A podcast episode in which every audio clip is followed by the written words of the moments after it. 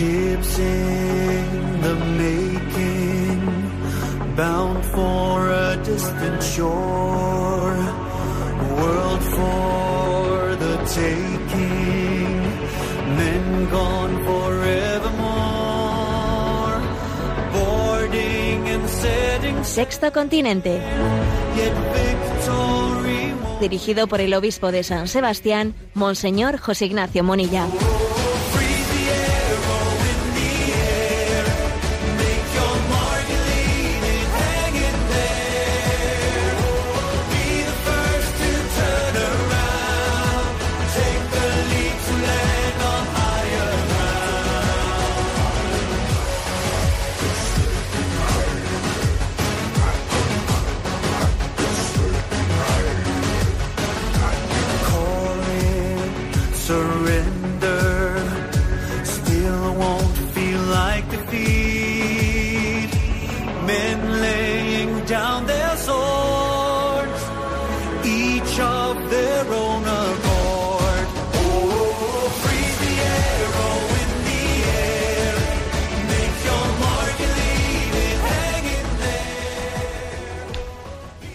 Cordial saludo a todos los oyentes de Radio María. Un día más, con la gracia del Señor, nos disponemos a realizar este programa llamado Sexto Continente, que lunes y viernes de 8 a 9 de la mañana, una hora antes en las Islas Canarias, realizamos aquí en directo en Radio María España.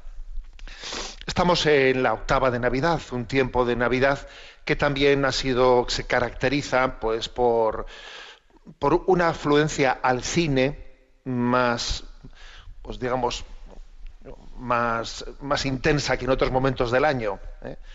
Hay también una tradición, ¿no? En que en este tiempo navideño, pues por lo menos en España, se acude al cine pues con cierta frecuencia. Y quisiera hacer una, una crítica de una película que en estos días nos la están vendiendo por tierra, mar y aire. Me refiero a la película de Los dos papas, producida por Netflix, que tiene pues, eh, pues algunos actores importantes como Anthony Hopkins, que es el que representa al Papa Benedicto XVI, y Jonathan Price, el que representa al Papa mm, Francisco, a Jorge Mario Bergoglio, porque le representa antes de ser Papa. Los dos papas es una de esas películas pues que desde esta nueva plataforma Netflix están difundiendo con una gran eh, profusión. Y me, parece oportuno también decir una palabra crítica, porque forma parte del discernimiento, del discernimiento cristiano, el tener la capacidad de, de desenmascarar, ¿eh? como, como también me, vamos, me dispongo a hacer ahora, ¿no? de desenmascarar di- distintas manipulaciones comunicativas, como en mi opinión es el caso. Primeramente voy a decir una cosa, que la crítica creo que no la realizo únicamente yo. Por ejemplo, un par de detalles. ¿eh? Esta película, durante mucho tiempo, durante su producción, intentó eh, pues tener la anuencia de la Santa Sede pues para poder para poder también eh, grabarla pues en, un- en los escenarios naturales del Vaticano y, otros lugares, ¿no? Y no la Santa Sede no, lo- se lo permitió. Es más, ni siquiera eh, contestó, se puso en, eh, en comunicación con quienes hacían tal propuesta desde Netflix. O sea que desde el Vaticano hubo una no colaboración en la realización de esta película.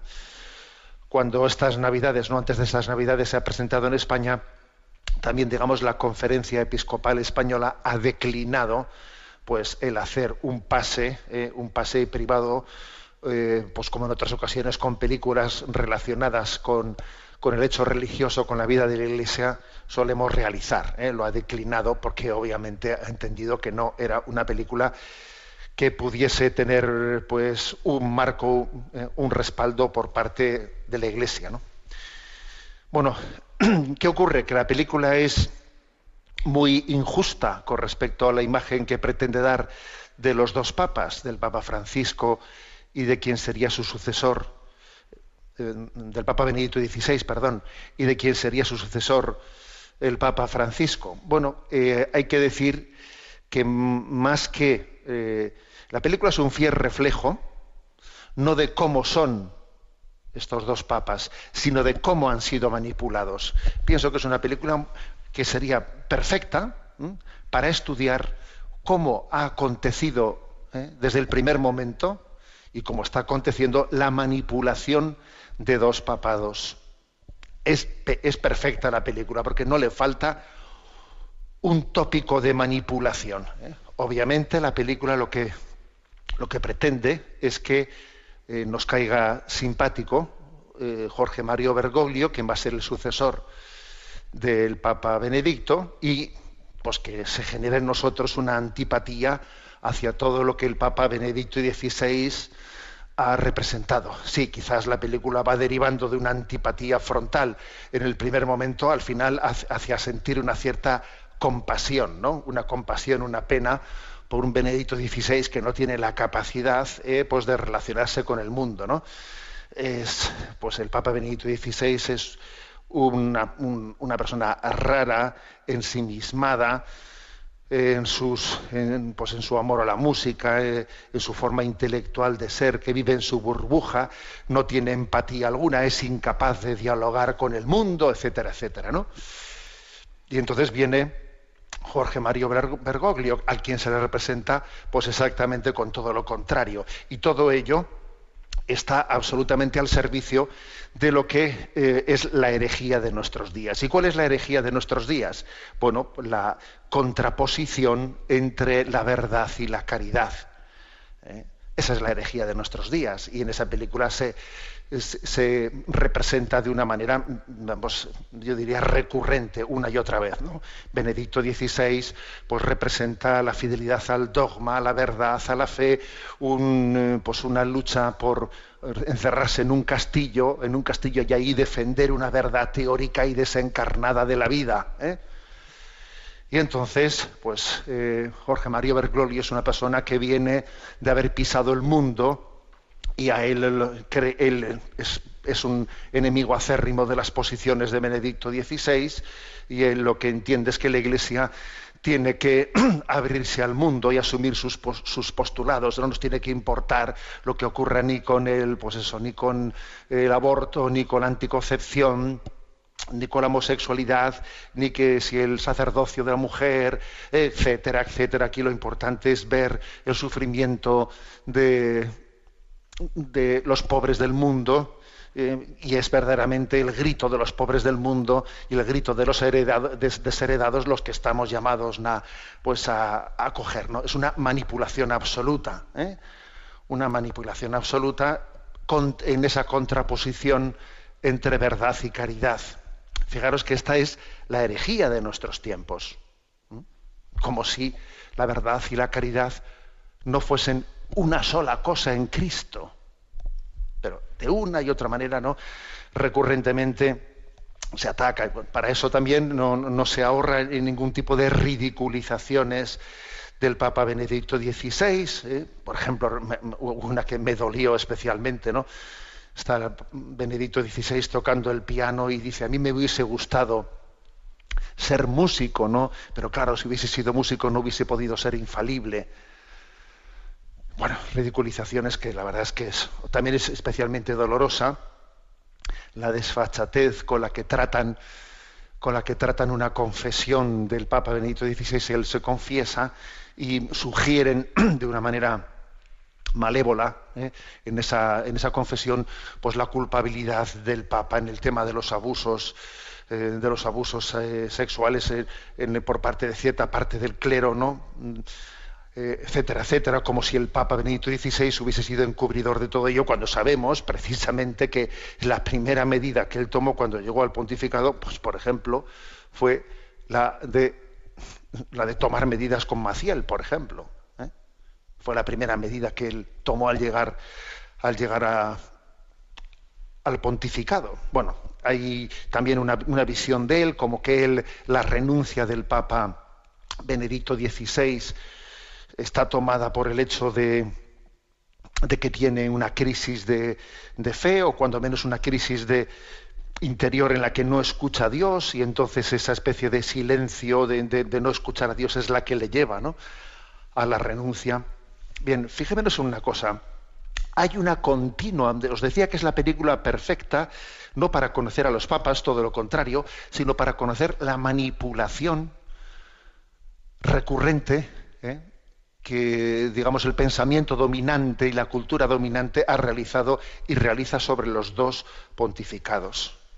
Por supuesto que es un flaquísimo favor el que se le hace al Papa Francisco, flaquísimo favor, aunque la película pretende hacerle simpático frente a la antipatía que se pretende generar en Benedicto XVI, pero es un flaquísimo favor, porque en el fondo es, es hacer de él alguien que acoge el espíritu del mundo, ¿eh? y lo acoge sin más, ¿no? sin discernimiento alguno, asumiendo todos los postulados de la secularización, etcétera, etcétera, ¿no? como si el Papa no tuviese ninguna palabra que decir ante el relativismo de este mundo. ¿no?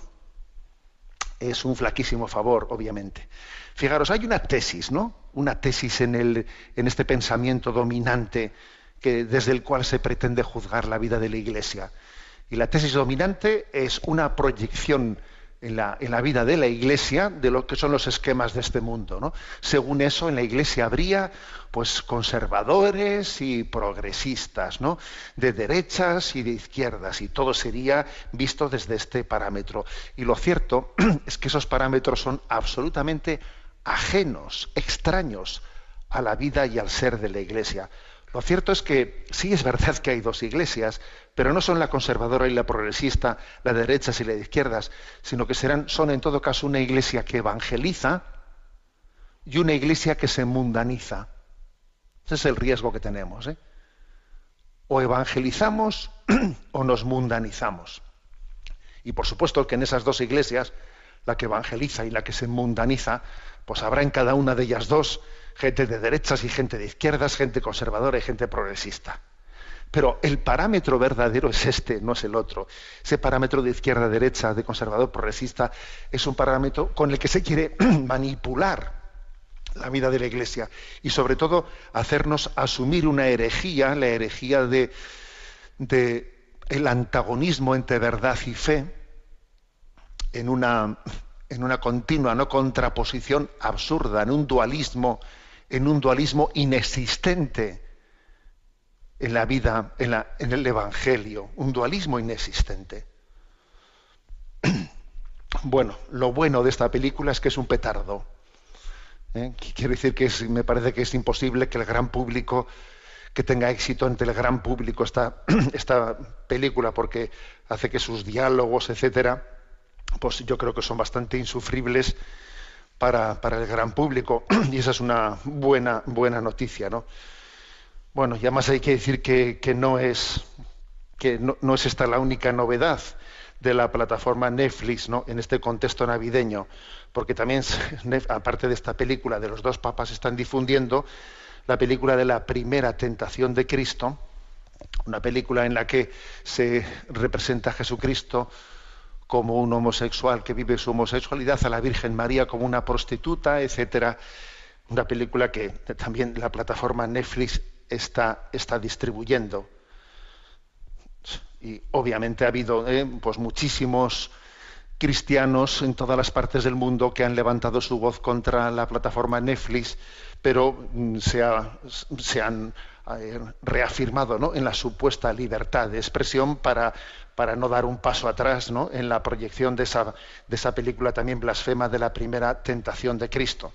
Luego nos hemos enterado de que en Brasil ya ha habido, pues, eh, en los típicos tontos de turno, un, un llamado Comando Insurgencia Popular Nacionalista de la gran familia integralista brasileña que ha lanzado unos cócteles Molotov contra la productora de esta película haciendo que los que son eh, verdugos se conviertan en víctimas, eh, que obviamente es eh, recurrir a ese tipo de reacción violenta contra una película, es también totalmente mundano, absolutamente contrario al espíritu, al espíritu del Evangelio. Y bien, en estas estamos. Hay una manipulación increíble, ¿no? Yo según ayer me invitó pues una, una familia a su casa para, para, ver esta película, ¿no? Y la verdad es que, según la veía, yo decía en mi interior que es impresionante, ¿no? La gran manipulación del pensamiento, la gran manipulación de la sensibilidad que está aconteciendo, ¿no? Desde medios de comunicación, desde el cine también, ¿no? En este caso, qué gran, qué gran manipulación y qué importante es que tengamos sentido crítico para discernir, ¿no? Ante, pues, ante esta situación. Y yo me hago una pregunta, ¿no? ¿Y qué hacer con la cuota de Netflix? ¿Qué hacemos con la cuota de Netflix, ¿no? Los que la paguen. qué buena aportación sería eh, el dinero ¿no? que va a esa cuota. Qué buena aportación sería para Cáritas. Qué buena aportación sería para Manos Unidas. Qué buena aportación sería para ayuda a la iglesia necesitada, ¿no? Qué buena aportación sería para Radio María el destinar nuestros recursos económicos allí, eh, allí donde se evangeliza y no allí donde nos mundanizamos, donde asumimos todos los criterios de, mundanización. ¿no? Bueno, pues este es mi, comentario, que como veis, no sé, si no, sé si os lo había dicho, pero la película es que no me ha gustado. no sé si os lo había dicho, ¿eh? Pero me ha parecido oportuno ¿no? hacer este comentario en el que, como veis, pues os he hablado con, con plena libertad, ¿no? porque creo que también la evangelización requiere libertad en, nuestra expresión. Y como digo, creo que es una, película que no refleja lo que son Benedicto XVI y el Papa Francisco, sino la gran manipulación que en todo momento se, realiza, se, se ha realizado y se sigue realizando sobre ellos. Por cierto, para que no... ¿eh? No me digan que yo que siempre soy negativo, etcétera, y crítico. A ver, en, el artículo de felicitación de Navidad es de los nuestros, ¿eh? que publiqué para el día de Navidad y que tenéis a vuestra disposición, ¿no? Quien no lo haya leído, pues en la página enticonfio.org. En ese artículo al final yo también he hecho un consejo, ¿eh? he hecho un consejo del cine de Navidad. ¿eh? He aconsejado una película que fue, que fue es, una película animada que, se estrenó en España hace, hace dos años, ¿no? Eh, se armó el Belén. Se armó el Belén es una, joya de película, de película de familia para niños de más de seis años y para la familia. Os voy a decir que yo, eh, bueno, pero es para niños, ¿no? Un momento, pues que sepáis que yo he, invitado a, un grupo grande de sacerdotes para ver esa película en nuestro contexto, en nuestro contexto navideño. Creo que esa película de Se armó el Belén es una película en que en ese formato de animado de los dibujos animados es capaz de tocar la esencia de ese gran, de ese gran misterio en el que Jesucristo viene a rescatar al hombre. Bien, pues vamos adelante con este, con este programa de Sexto Continente. Sexto Continente es un programa que tiene también una interacción con los que sois usuarios en Instagram y en Twitter a través de la cuenta arroba obispo munilla, con los que sois usuarios de Facebook a través del muro que lleva mi nombre personal de José Ignacio Munilla y luego decir pues que hay una página web multimedia a la que antes me he referido www.enticonfio.org en la que podéis encontrar todos los recursos que se han ido generando. Bueno, y después de esta entrada que ha sido un poquito más larga de, de lo habitual, estamos en Navidad, estamos en la octava de Navidad, vamos a escuchar un villancico, el tamborilero de Rafael.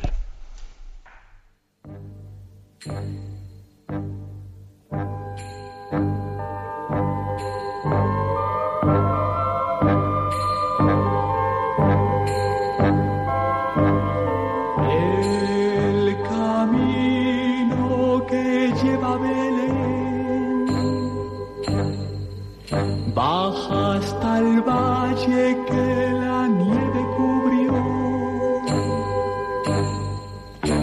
Los pastorcillos quieren ver a su rey. Le traen regalos en su humilde zurrón.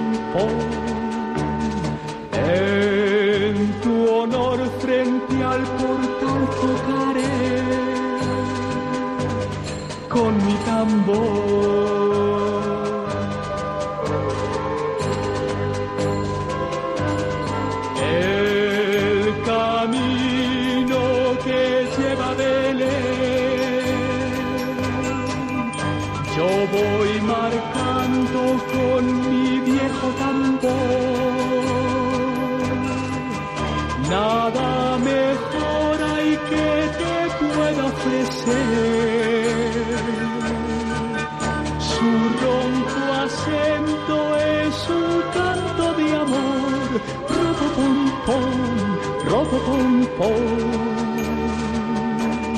Cuánto Dios me vio tocando ante me sonrió.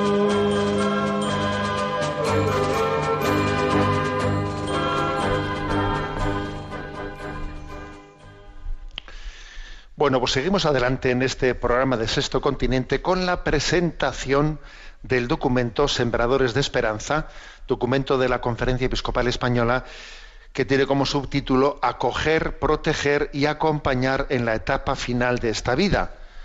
Bueno, pues hoy es el, el cuarto programa que dedicamos a la presentación. Habíamos eh, ido por capítulos. El primer, el primer programa habló sobre el debate social sobre la eutanasia, el segundo sobre el cuidado, la ética del cuidado de los enfermos, el tercero habló sobre la medicina paliativa y hoy vamos a hablar sobre la ilicitud de la obstinación terapéutica y también la inmoralidad de la eutanasia ¿eh? y del suicidio asistido. Bueno, ¿qué es la obstinación terapéutica frente a la que eh, pues la Iglesia hace un discernimiento de, rechazo, de no identificarse con ella? ¿no? Bueno, pues es la mm, confundir salud con integridad orgánica, ¿no? O sea, pretender que la salud ¿eh? tiene que consistir en, eh, ser, en ser capaz que nuestros órganos pues mm, funcionen sí o sí, aunque sea artificialmente, aunque sea a costa de lo que fuere, ¿no? Que es un ideal imposible, inexistente, que lógicamente lleva a la frustración. Esa es una, una concepción de la salud que lleva a una medicalización absoluta, ¿eh? absoluta, y que no entiende que, el cuidado terapéutico a veces, a veces, pues su, su meta no consiste, ¿no? Eh, Pues es en, en mantener lo que no es mantenible, sino en saber acompañar, acompañar una enfermedad y una decrepitud, ¿no? En saber acompañarla y en hacerla asumible, ¿no? Bueno, mm, por lo tanto, esta actitud de la obstinación, ¿no? del ensañami- ensañamiento terapéutico es un exceso de celo mal fundamentado, ¿eh? que deriva eh, de un tratar de evitar ¿no? Eh, mm, la muerte o tratar de posponerla un rato, más, pues unos minutos más, unos días más, ¿no? de una manera pues que al final es mm, agresiva, no, lo, sigui- lo siguiente, ¿no? no sin renunciar a ningún tipo de, medio, por muy extraordinario que sea, aunque no sea proporcional, eh, y generando una penosa situación en el moribundo. Bueno, frente a tal actitud, pues la, la ética de la Iglesia dice, pues no, ¿eh? O sea, hay que saber acompañar eh, a un enfermo terminal eh, y hay que en todo momento sopesar la proporcionalidad de las cosas. Es decir, no es, es proporcional o no es proporcional, ¿no? Pues hacer una intervención que todavía esté alargando más las cosas, que, además las va a alargar de una manera pues, pues, pues muy, muy, muy penosa, muy penosa, generando mucho sufrimiento, eh, y como mucho para prolongar la vida, pues, pues, pues un poco más, ¿no? Y por el lado contrario, esta es, este es obviamente pues una, eh, pues una actitud desequilibrada frente a la que la moral eh, cristiana pues hace una bueno yo creo que por otra parte cuando digo moral cristiana ya os dais cuenta eh, que la perspectiva de este documento de la, de la Iglesia Católica es una perspectiva que perfectamente puede ser asumida desde, pues, parámetros de una persona que no sea creyente, porque es que la moral católica asume plenamente eh, pues una ética natural, ¿no? Y digo que por el lado contrario a, a esa obstinación, ensañamiento terapéutico, por el lado contrario está la eutanasia y el suicidio asistido, ¿no? ¿Qué es, eh, qué es la eutanasia? Entonces aquí se da una definición de la Organización Mundial de la Salud que coincide plenamente con la definición asumida por la Sociedad Española de Cuidados Paliativos, ¿no? en la que se dice que la eutanasia es la provocación intencionada de la muerte de una persona que padece una enfermedad avanzada o terminal, ¿no? Una provocación intencionada de la muerte a petición de esa persona, en un entorno médico, se le, eh, se le provoca, eso es la eutanasia, ¿no? Y la consideramos como un modo de homicidio, por mucho que se pretenda aplicar por compasión, etcétera, etcétera, ¿no? Un modo de homicidio. Juan Pablo II, San Juan Pablo II, en la encíclica Evangelium Vitae, dijo lo siguiente: la eutanasia es la acción u omisión que por su naturaleza e intencionadamente causa la muerte con el fin de eliminar el dolor. Se sitúa en el nivel de las intenciones o también en el nivel de los métodos empleados. ¿eh? Dice, por acción o por omisión. Y ojo, ¿eh? para, discernir cuando algo es eutanasia hay que ver qué intenciones tiene, un acto y también qué métodos se emplean, ¿no? el fin y los medios puede decir, pues por ejemplo, ¿no? O sea, eh, lo, lo, de la intención, es, eso es muy, importante, porque claro, para afirmar que algo es eutanasia, pues hace falta una voluntariedad de provocar la muerte. No será eutanasia, pues eh, el que en una intervención médica arriesgada en la que se pretende aliviar o sanar, pues, pues se, produzca la muerte involuntariamente, ¿no? Eso no es eutanasia. ¿eh? Decir también que el documento que el documento eh, hace una, un, pequeño comentario sobre el tema de eutanasia activa, eutanasia pasiva. ¿eh? Pero lo que viene a decir es que nos importa poco esta distinción. Por eutanasia activa sería la que se provoca la muerte mediante una acción y la pasiva mediante una omisión. Pero vamos, la, la eutanasia pasiva no es menos eutanasia que la eutanasia activa. ¿eh? En el fondo, ambas provocan voluntariamente la muerte del paciente, ambas son igualmente eutanasia, es decir, homicidio, ¿eh? y merecen la misma calificación ética, ¿no? También hay que decir que, la expresión dejar morir al paciente, a ver, la expresión dejar morir al paciente es una expresión asumible, depende, porque claro, esa expresión de dejar morir al paciente puede ser utilizada en un sentido de una ética de una ética cristiana, es decir, dejar de administrar procedimientos eh, que, que, son desproporcionados para que alguien eh, muera tranquilamente, o, por otra parte, puede, o, por el contrario, puede ser eh, utilizada como una, como una eutanasia encubierta. Luego, la expresión dejar morir en paz al paciente no dice nada, porque todo depende de esa expresión, en, qué es lo que está encubriendo, ¿no? Entonces, la pregunta clave, ¿por qué la eutanasia y el suicidio asistido son inaceptables por nuestra parte? Bueno, pues porque hay una objetividad, que es que se elige un mal, y un mal es acabar con la vida, suprimir la vida de alguien que es una en sí, la vida es un bien en sí mismo. Y por mucho que sea pues, eh, con, la intencionalidad de consolar el sufrimiento, aliviar las molestias, eh, a ver, el fin no justifica los medios. Y además siempre hay otros medios para aliviar las molestias, controlar el dolor, acompañar y mejorar la situación vital. Siempre hay otros medios. Luego el fin no justifica un medio que en sí mismo es inmoral, ¿no? Mm, no es obviamente, además hay que decir que, que la eutanasia es lo más contrario que hay a la propia vocación, vocación médica. ¿Mm? Se produce una ruptura interior, ¿no? Dentro de lo que es una vocación, repito, no una vocación eh, terapéutica, una, vocación médica. Da- daña al médico que la realiza. No solamente mata a una persona, sino daña al médico que la realiza. Por mucho que se intente revestirnos de acción compasiva, ¿eh? porque es una ofuscación de una auténtica sensibilidad ética. ¿eh? Además, otra cosa que este documento afirma, que la eutanasia afecta a la relación médico-paciente. Claro que afecta, porque socava una relación de confianza.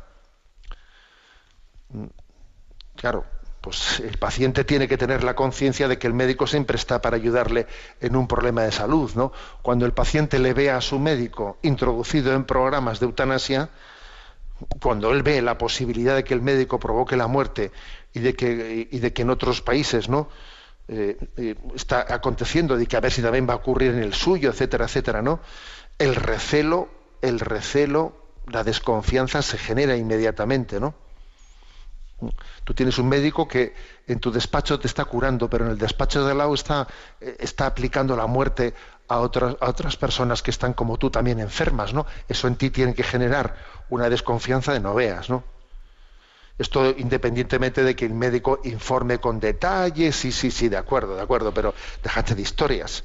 Ese mismo médico que a ti te está ayudando a vivir, a otro le está, está asistiendo para suicidarse. Luego, a ver, eh, esa generación de confianza está, está quebrada, ¿no? También la eutanasia afecta no solo ¿no? Al, médico, también afecta a la familia a la, a la familia que, que obviamente eh, tiene, tiene una crisis interior fácilmente porque la vocación, ¿eh? la vocación de la familia a ser, eh, a ser un lugar de, en el que se exprese el amor, la solidaridad, la generosidad, pues de repente entran, entran eh, a través de la eutanasia la posibilidad de que se introduzcan motivos egoístas, egoístas, para la decisión de apoyar la eutanasia de un ser querido. Puede haber montones de motivos egoístas, ¿no? Que si la supresión de una carga, que si una herencia, que si ahorrar gastos. Madre mía, de repente entran un montón de parámetros en los que la familia deja de ser, deja de, deja de ser percibida como una referencia de amor, amor gratuito amor gratuito. De repente entra todo eso está mezclado en la decisión que finalmente se vaya a tomar. ¿no? Bueno, pues el documento continúa con algo que también me parece muy importante y es que la admisión de la eutanasia y del suicidio asistido para supuestamente casos extremos abre la puerta a que se vaya aplicando sucesivamente ¿no? a situaciones cada vez menos extremas. Esto siempre ha sido así, ¿no?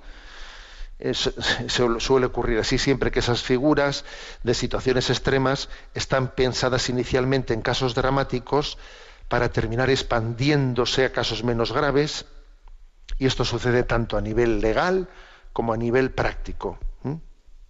Las condiciones requeridas para la eutanasia se van relajando con modificaciones posteriores se termina considerando la eutanasia como lo más adecuado, ¿no?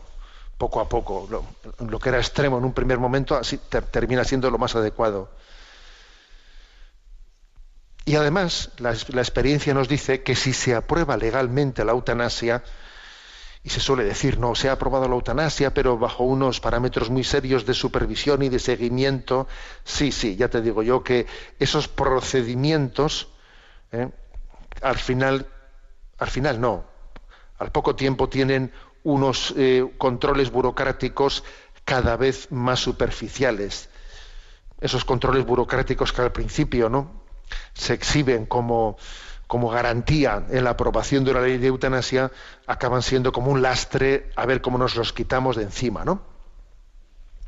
En los países donde las leyes permiten la eutanasia, eh, se, se va paulatinamente, incluso dejando de informar, dejando de informar sobre, eh, sobre los casos concretos a los que se les ha aplicado la eutanasia. Las estadísticas muestran que hay, un, aumento progresivo de la eutanasia, pero ya eh, se dejan de hacer las estadísticas de, digamos, de los casos concretos, o por lo menos no se publican tal y como se habían eh, prometido en unos primeros momentos. Hay un caso que es emblemático, que es el caso holandés. ¿eh? ¿Qué ha ocurrido en el caso holandés? Bueno, que la intención primera de los que lo promovieron, eh, pues fue pues muy, digamos, garantista, ¿no? Se legalizó allí en el año 2002 y las condiciones que se requerían entonces eran cuatro, fíjate, eran, tenían que ser pacientes terminales con un sufrimiento insoportable, no tenían que tener esperanza de curación, tenían que ser mayores de 18 años, ellos tenían que haber pedido ellos libremente poner fin a su vida. También era un requerimiento que fuese por petición expresa de quien iba a ser eutanasiado. ¿no? Eso fue en el año 2002. Pero ya fíjate, en el año 2011, o sea, nueve años después, se, se practicó ya la eutanasia a 13 pacientes psiquiátricos. O sea, fíjate tú, ¿eh? ya se comienza a aplicar la eutanasia a 13 pacientes psiquiátricos. Y en ese mismo momento se hizo el protocolo de Groningen, un protocolo en en Holanda en el que se autorizaba la eutanasia de los niños recién nacidos con enfermedades graves.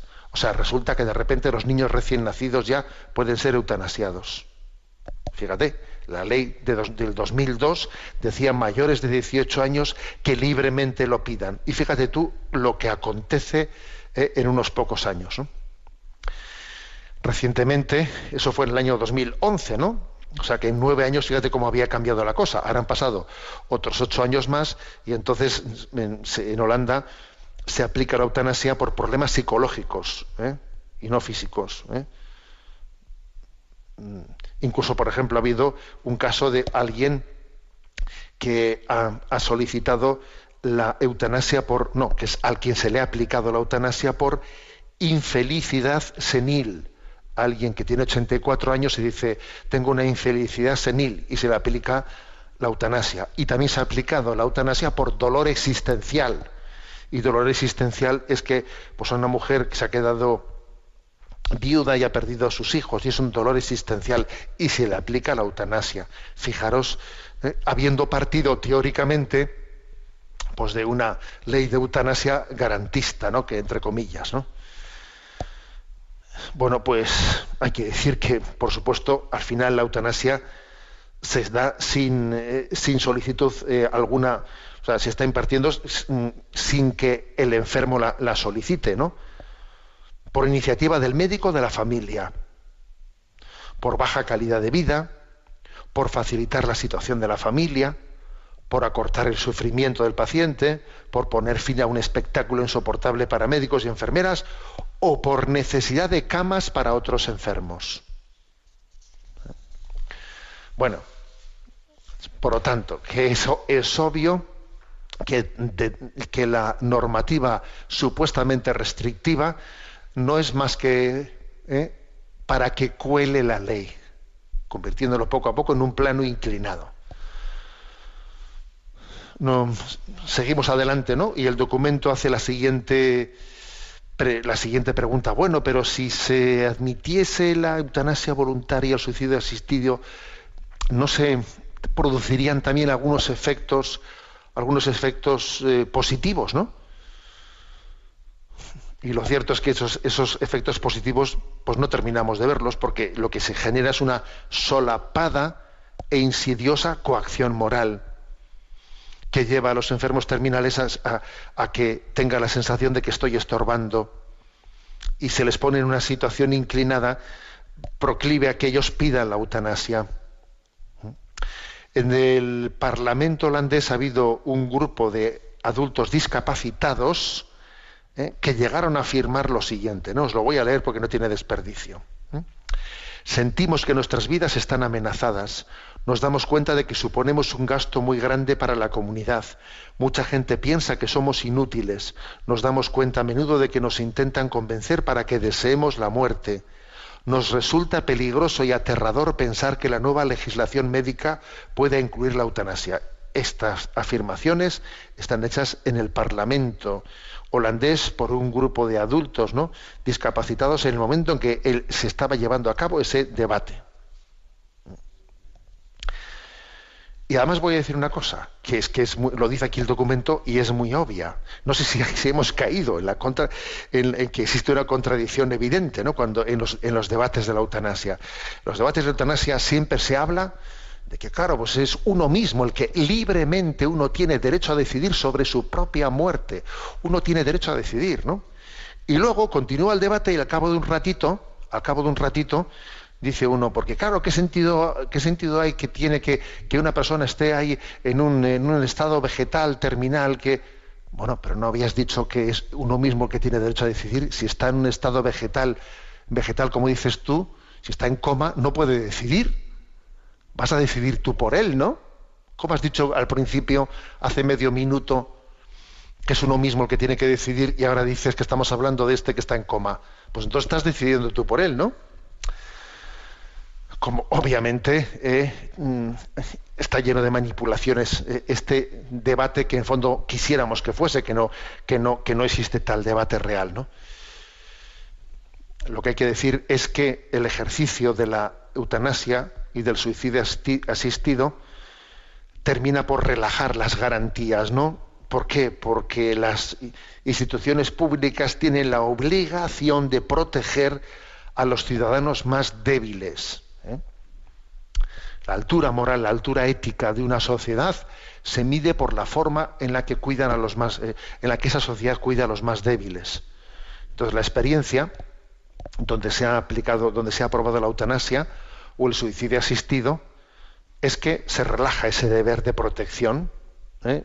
a los más a los más débiles. Por ejemplo, vosotros creéis que después de que se ha aprobado la eutanasia en un país, los cuidados paliativos, ¿eh? los cuidados paliativos, vosotros creéis que, van a ser, o sea, que, se va a aumentar la inversión, etcétera, o, no será bastante más probable que una vez aprobada la eutanasia, pues ya los cuidados paliativos no se vean tan necesarios y se relajen, ¿no? ¿Mm? Hay una cosa también bastante significativa y es que todas las asociaciones de personas con discapacidad, todas ellas son contrarias a la eutanasia. No conozco una sola asociación de discapacitados que se pronuncie a favor de, la eutanasia y el suicidio asistido. Es curioso esto, pero es uno de esos detalles, vamos, que, que, para quien, ¿eh? quien quiera ver, me parece que tiene suficiente elocuencia. Y entonces, ¿qué consecuencias tiene, no? La eutanasia y el suicidio asistido para nuestra sociedad. A ver, hay que decir una cosa, esto no es un tema, no es una cuestión privada que atañe solo, ¿no? Pues a un enfermo o incluso a su familia. No, no tengamos esa visión individualista. Somos seres sociales. El ser humano es un ser constitutivamente relacional. ¿eh? Y, y entonces la eutanasia y el suicidio asistido es algo que daña en gran medida a nuestra vocación social que hiere los vínculos de la sociedad, que de este modo se deshumaniza. En días anteriores, ¿no? Pues envié a redes sociales una cita de Unamuno, ¿eh?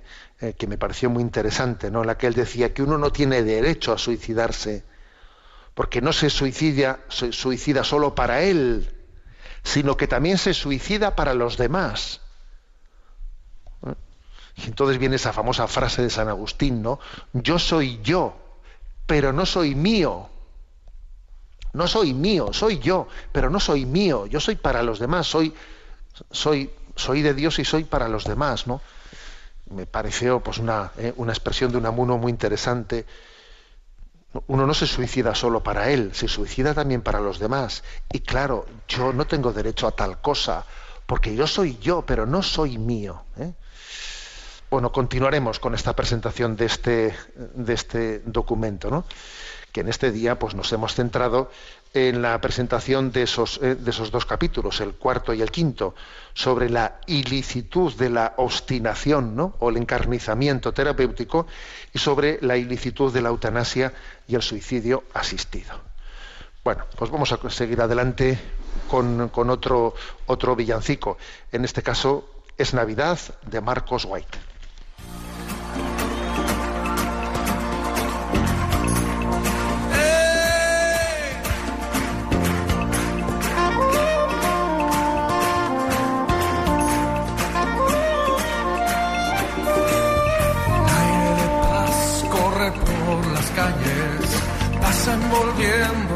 Corazón. Y la ciudad se viste de luces, celebrando la estación. Por todas partes la gente comparte un sentimiento de hermandad. Y las familias unidas festejan bajo el calor de cada hogar.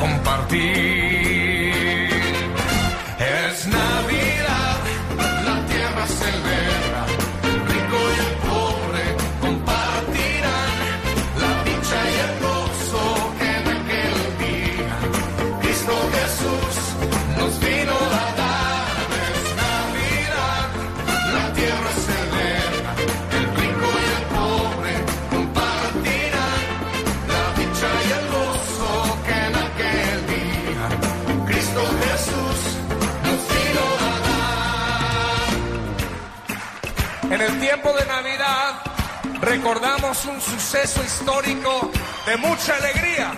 Por eso hacemos fiesta. A ver.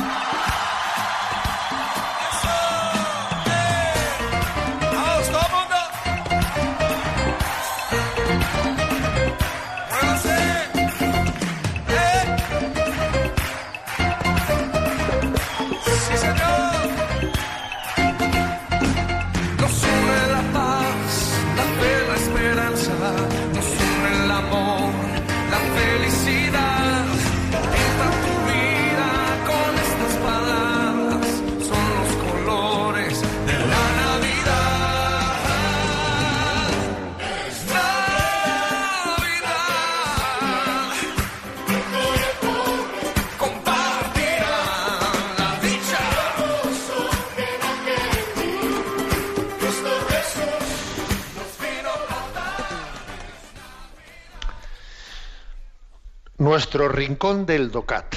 Nos toca el punto 170. ¿Podemos llevar a cabo el reino de Dios mediante el progreso material? Y responde, luchando con pasión y persistencia por el desarrollo integral del hombre y la preservación de la creación, podremos llegar muy lejos, pero no al paraíso. Jesús dice, mi reino no es de este mundo. El reino de Dios no debe confundirse por ello con el progreso material o terrenal. Aún así, el progreso económico, en cuanto puede contribuir a ordenar mejor la sociedad humana, tiene gran importancia para el reino de Dios. Es una cita de Gaudium et Spes, eh, una de las constituciones del Concilio Vaticano II, el número 39. Bueno, como veis, la pregunta de este punto 170 es un poco como qué relación hay entre reino de Dios y progreso material o progreso social, ¿no? Entonces, ¿cuál es la respuesta que da? Que están, están implicados, pero no se identifican. No se identifican. O sea, si el reino de Dios se va haciendo presente, ese reino de Dios conlleva una justicia social. Pero esa, justicia social conlleva pues, pues, un reparto de la riqueza, un progreso material, ¿eh? y entonces, digamos, la instauración del reino de Dios sí implica, eh, implica un progreso material, ¿eh? social pero no se identifica con ello, porque mira por dónde que la experiencia nos dice, eh, pues que el progreso material también suele tener sus eh, contravalores. ¿eh? Me habéis escuchado aquí mismo, ¿no? Pues decir, o sea, compartir una reflexión hace, unas semanas, una reflexión de lo que es la paradoja, ¿no? La paradoja del devenir histórico. Eh, os, os recuerdo, ¿no? Que decía, eh, los tiempos difíciles dan a luz gente, gente madura. ¿eh? La gente madura dan a luz tiempos buenos. Pero, oh paradoja, los tiempos buenos dan a luz gente débil. Gente débil. Y pues esa gente débil da a luz tiempos difíciles. Y fíjate, pues vuelta a empezar, ¿no? Que los tiempos difíciles luego son los que para, los que dan a luz gente fuerte, gente madura, ¿no? O sea, es decir, que, que no es verdad que el progreso material en sí mismo nos garantice, pues, eh, pues por sí solo, por sí mismo, ¿no? Por sí solo, nos garantice que el reino de Dios se haga más presente, que, que estemos más cerca de Dios. No. Claro, eh, hay que hacer una pregunta, ¿no? ¿Qué es, ¿Quién está más cerca? eh? Más cerca de Dios, ¿no? ¿Qué, ¿Qué sociedad está más cerca de los valores del reino de Dios? la sociedad escandinava, ¿eh? de Suecia, Noruega, de Finlandia o de los países en los que se supone que el tanto por ciento del presupuesto nacional que está dedicado, ¿no? Pues a, eh, pues a políticas sociales es más elevado del mundo, ¿eh?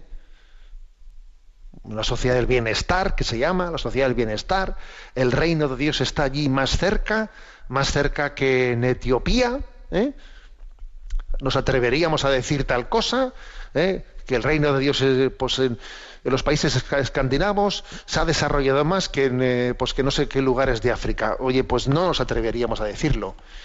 Que, que por supuesto que en África también hay, hay grandísimas paradojas, ¿eh? porque claro, el hecho de que eh, pues eh, existan esos, eh, esas luchas tribales, esas guerras, esas pues ma- manipulaciones mm, y, el, hecho de que los gobiernos no pues se hayan se hayan acostumbrado no a que haya un tanto por ciento de la población que vive la miseria eso también lo hace que está bien lejos no de esa llegada del reino de Dios. Pero pero al final hay que decir no como dice este punto 170 pues que el reino de Dios y el progreso material sí se implican, pero no se identifican, no se identifican.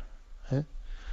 Porque es que al final el, reino de Dios no es de, no es de este mundo, no es de este mundo, es de otro mundo, y al final pues puede acontecer que el hombre gane el mundo entero y pierda su vida, pierda su alma, pierda la vida eterna. Puede acontecer ¿eh? que haya un hombre, pues, mm, por ejemplo, en esa concepción, digamos, un tanto masónica, ¿no?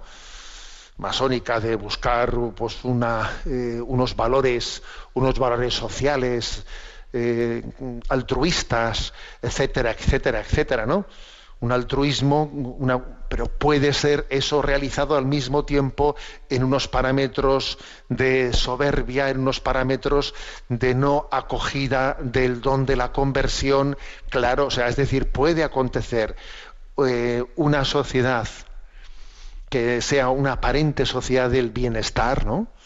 altruista, etcétera, etcétera, pero que es, sin que los valores del reino, que suponen humildad, que suponen conversión, que suponen lle- llegar a ver ¿no? el don de Dios presente en nuestra vida, la acogida del don de la fe, sí, que al mismo tiempo se está encerrando a tal cosa. ¿no? El, el bienestar material puede ir de la mano de, de la cerrazón al don de la gracia, puede ir de la mano. Pero si- sin embargo, digamos otra cosa, ¿no? La, la apertura al don de la gracia, la apertura a, la conversión, obviamente va a tener consecuencias también económicas y materiales. De lo contrario, esa conversión no ha sido verdadera.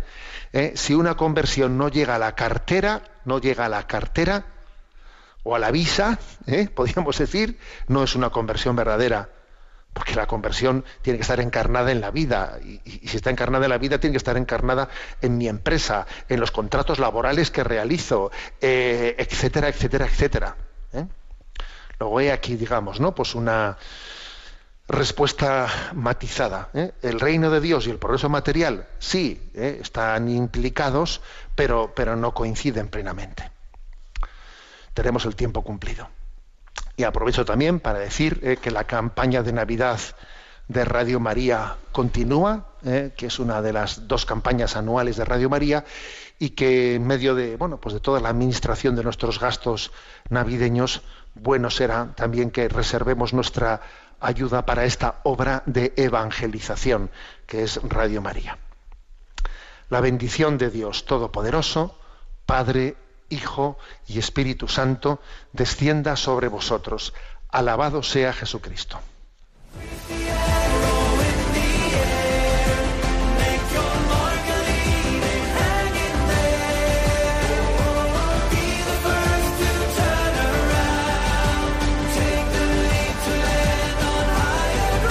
Y así finaliza en Radio María, Sexto Continente, un programa dirigido por el obispo de San Sebastián, Monseñor José Ignacio Monilla.